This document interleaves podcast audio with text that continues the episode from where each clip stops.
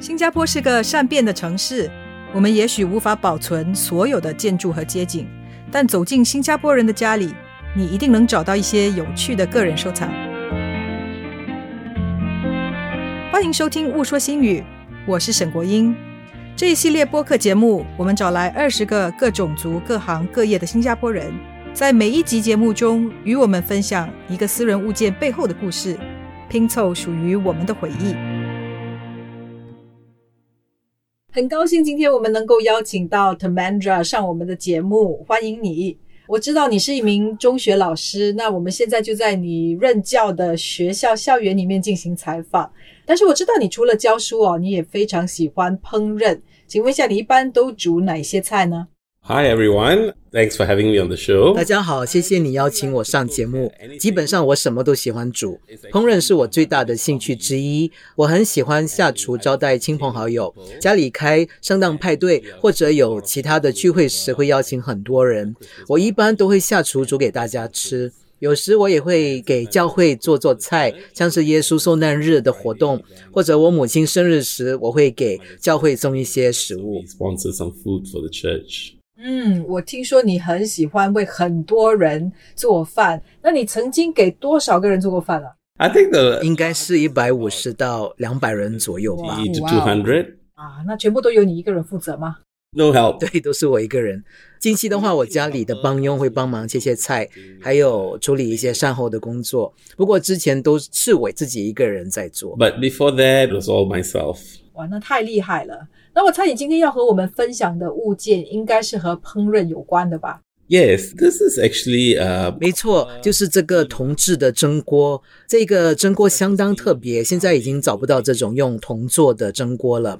市面上买得到的一般是那种不粘锅、不锈钢锅。我手上这个很旧，是用铜做的，它的设计和现在那些很不一样。designed quite different from the current ones. 嗯，让我来形容一下这个蒸锅哦，它的外形是相当圆形的哦，那颜色是黑的哦，那看起来应该是用过很多次了哦。我不晓得它就是本来就是黑色的呢，还是因为你用了很多次了，所以已经烧黑了哈、铜锅里面呢是一个双层的设计，有两个蒸盘。盘子上面呢有三个半圆形的模子，模子上面有细细的排气孔。可以请你解释一下这个锅的用途吗？Okay, this is used for steaming this breakfast item called idli. 这个锅是用来蒸煮一种早餐吃的，我们叫 idli 的米豆蒸糕。这个蒸糕在南印度和新加坡都很有名，多数的时候呢是配椰子蘸酱或者扁豆泥当早餐吃。锅子现在看起来黑黑的，但是它最初应该是闪闪发光的。你知道啦，时间久了铜会变色，我们也没怎么特别去差。另外，你看拇指中间的排气孔，这个很特别，和现在新的蒸锅不一样，新的都没有排气孔，因为有孔的话，把面糊倒进去之前一定要铺上一层薄薄的棉布来防漏，做起来工比较多。新的都去掉排气孔了，所以面糊可以直接倒进去。不过我感觉旧款的还是比较好，因为那些排气孔让蒸汽可以直接穿透面糊，做出来的蒸糕吃起来会更松软。Um, The steam really gets through and you get much softer idlis. 嗯，所以这个蒸锅是你母亲的，对吗？Yes, actually she brought it over from India. 对啊，这个其实是她从印度带过来的。她结婚的时候，按照印度的传统，女方是必须给新郎准备嫁妆的。那有钱的就会准备黄金啊和礼金什么的。我母亲家里都不是很有钱，所以我母亲的嫁妆好像就只有这一口蒸锅，因为黄铜在当时应该算是相当值钱的东西。除此之外，好像还有一条金链子吧。She got one gold chain. 所以你的意思是你母亲得准备嫁妆送给你父亲是吗？这个跟华人的那个传统相反。Yes, it's the other way around for the Indians. 是的，在印度是相反的。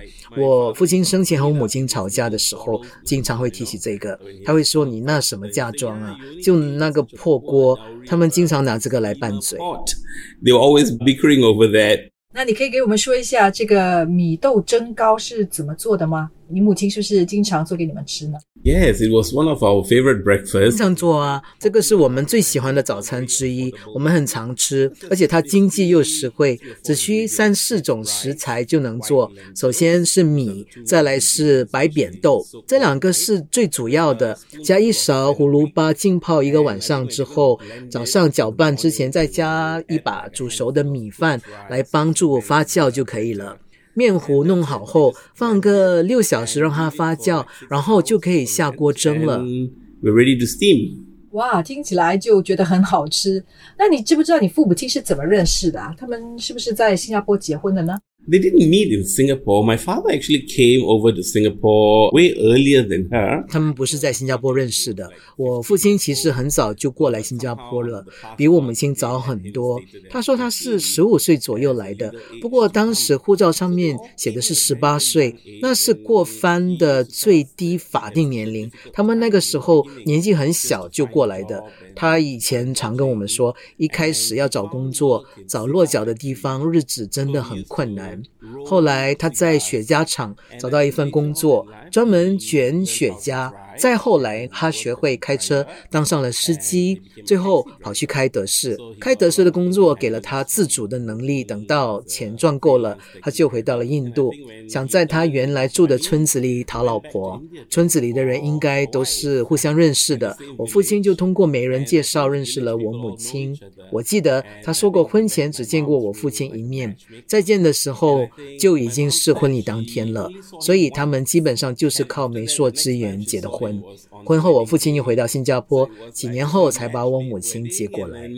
After they got married, he went to Singapore, and for a few years later, then my mom arrived in Singapore. 哦，原来是这样，所以她就是跟这个蒸锅一起嫁过来新加坡的。Yes. 没错，那你今天为什么会选择这个蒸锅来跟我们分享呢？它对你来说有什么特别的意义？My mom came here in 1966. 我母亲是一九六六年过来的。她说那年新加坡已经庆祝过了一次国庆哦，所以我记得是六六年。这样算起来，这个蒸锅应该有至少超过六十年的历史了。当然，这锅的意义不只是因为年代久远，它对我来说很有纪念价值。我父亲去世的时候还很年轻，大概五十多岁，可能跟他之前在雪茄厂长时间工作有点关系吧。他去世后，我母亲过得很不容易。她一个人从印度过来，对这里各种语言一窍不通，路也不熟，一直都只待在家里当家庭主妇，从来没有出去工作过。我父亲一走，他根本不知道要怎么养活孩子。这个蒸锅就在那个时候派上了用场，因为他很会做米豆蒸糕，做的很好吃，于是就决定开始在早餐时分卖这个。哦，那你有帮他的忙吗？那个时候？Oh yes, I was a delivery boy, huh? 当然有，当时我可是他的送货员。我父亲因为开德士，生前在社区里认识的人不少。我母亲搞这个早餐小买卖的消息很快就传开了，我们那时接的订单还不少。我母亲总是一大早就起来把米豆蒸糕做好，之后我们就在家附近挨家挨户派送。I would deliver them around the neighborhood.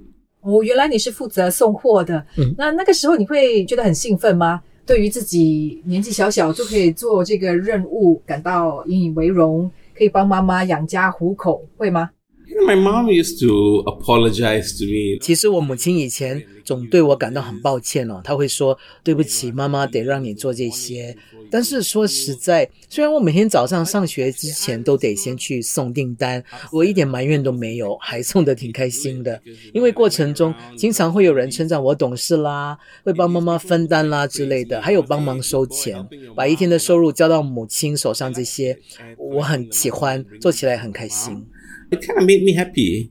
嗯，那你觉得当时的社区精神会不会比现在来的更加强烈一点啊？我猜那住在你们附近的邻居朋友都帮了不少忙吧？Yes, I think there was no handphones, but 是可以这么说，那个年代没有手机，但是人与人之间的关系相当紧密哦。邻居之间大家都互相认识，我们也会到彼此的家里去玩，社区精神是蛮强的。大家知道我母亲为了养家糊口卖蒸糕，都很愿意支持她。总的来说，那种互助精神的感觉真的很不错。kind of community spirit we had.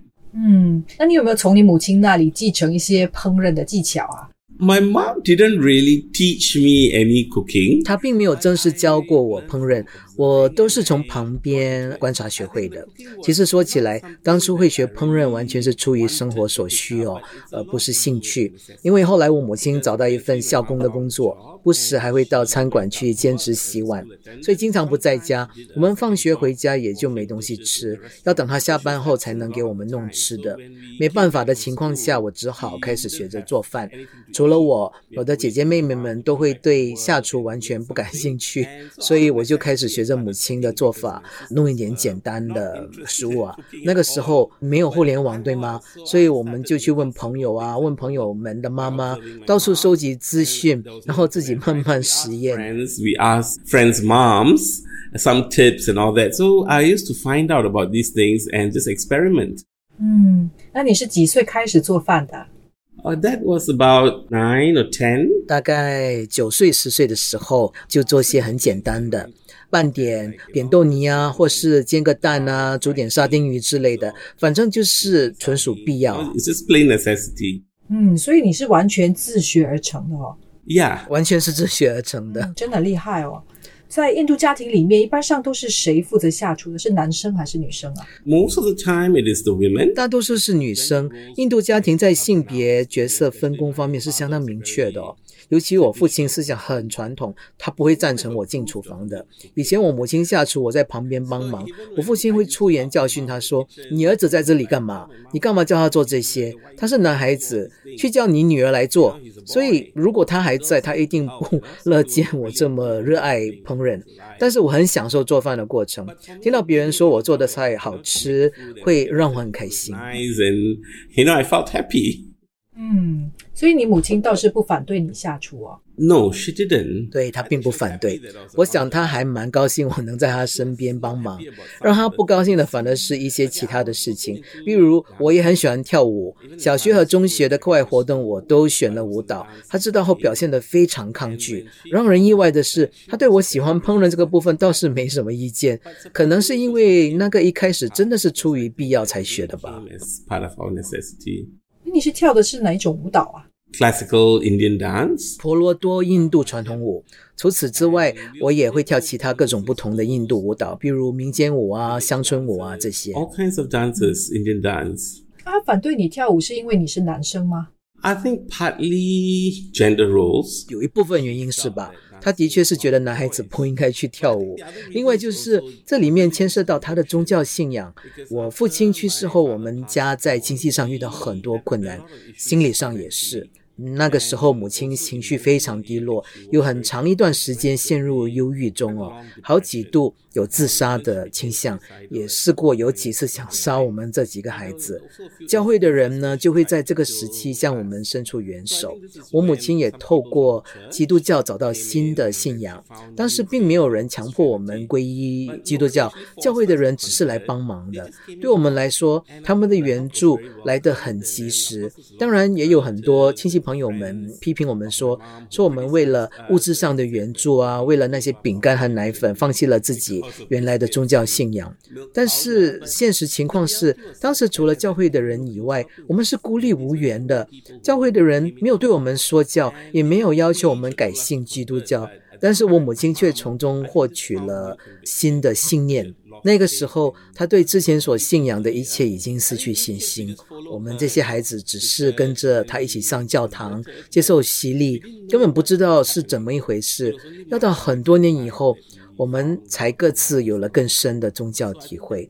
我母亲反对我跳舞，和她的新宗教信仰脱不了关系。你知道，印度文化和宗教在传统上是密不可分的。对我而言，舞蹈纯粹只是一种艺术形式，但对我母亲来说，我跳的舞是带宗教意义的。因为我们舞蹈中使用的一些象征性的东西，比如额头上点的红点啊，代表湿婆神配饰的脚链啊，这些都会让他很有意见。总之，他就是反对的很强烈。She found issues with all these things, so she was quite strongly against it.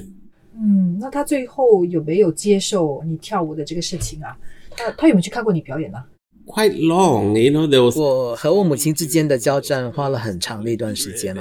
那个时候称得上是风雨交加吧。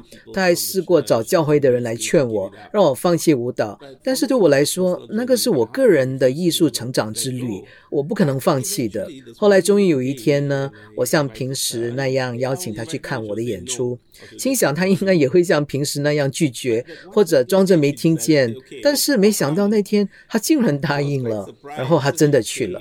我想他应该也没有想到自己会喜欢上吧。那次之后，我所有演出他都会来报道，就算我没有叫他，他也会来。可能是迷上了婆罗多舞吧。那之后，我们之间的风暴总算是平息下来，两个人变得比较有商有量。We could kind of like negotiate things. 哦，那太好了，他开始懂得欣赏你对舞蹈、对烹饪的热爱，也接受了男生未必就不能跳舞哈。这个真的很有意思，嗯，那他自己呢？他对自己的身份认同有什么样的想法？就像你之前说的，你父亲去世，让你母亲有些不知所措。然后那个时候，他除了淡米尔语之外，其他的语言像马来语啊、华语、英语都不会说，对吗？那他现在呢？他觉得他现在是新加坡人呢，还是印度人呢？还是他有还有什么其他的身份认同？At one point in time, she 曾经有一段时间，她经常会提起要回到印度去哦。那个应该是受了我父亲很大的影响吧，因为我父亲从来没有把自己看作新加坡人。他在新加坡赚的钱一分都不会留在这里，他从来没有考虑在这里买房子，赚的钱全都花在印度。